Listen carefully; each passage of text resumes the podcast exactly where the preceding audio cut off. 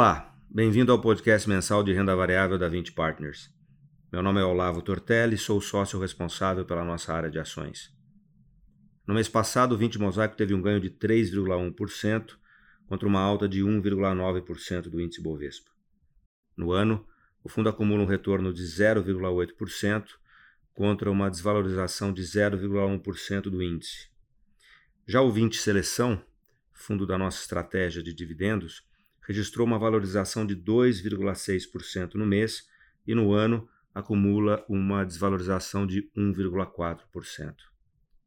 No mês passado, a Vale foi o destaque positivo, fruto da forte produção de aço na China, da retomada da economia dos Estados Unidos e do início da recuperação da Europa.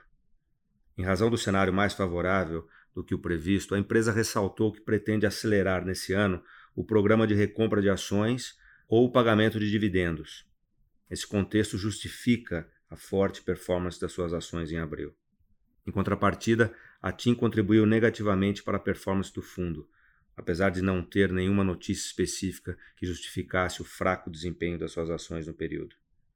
O mercado está cético com relação ao leilão do 5G e aos possíveis ajustes que o CAD poderá impor à companhia após a aquisição, em conjunto com Claro e Vivo, das operações da Oi Móvel. Continuamos otimistas com o papel e enxergamos um baixo impacto desses pontos levantados no valor da companhia.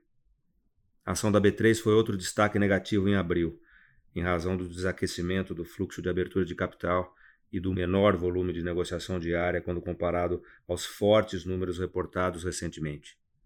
No entanto, seguimos confiantes com a tese por trás do nosso investimento em B3 por se tratar de um veículo capaz de aproveitar muito bem esse momento de juros baixos que estimula o crescimento da oferta de produtos financeiros no mercado brasileiro. Continuamos vendo um mundo com muita liquidez, juros baixos por mais tempo e uma recuperação econômica que deve se acelerar com novas notícias positivas sobre o processo de vacinação. Esse efeito dos juros baixos tem se refletido no fluxo de pessoas físicas para a Bolsa Brasileira.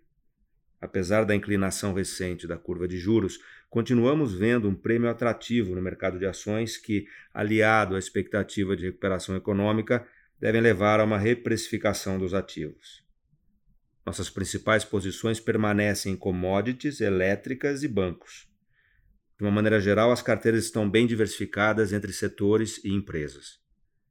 Terminamos por aqui. Agradeço a todos pela atenção e até o nosso próximo podcast.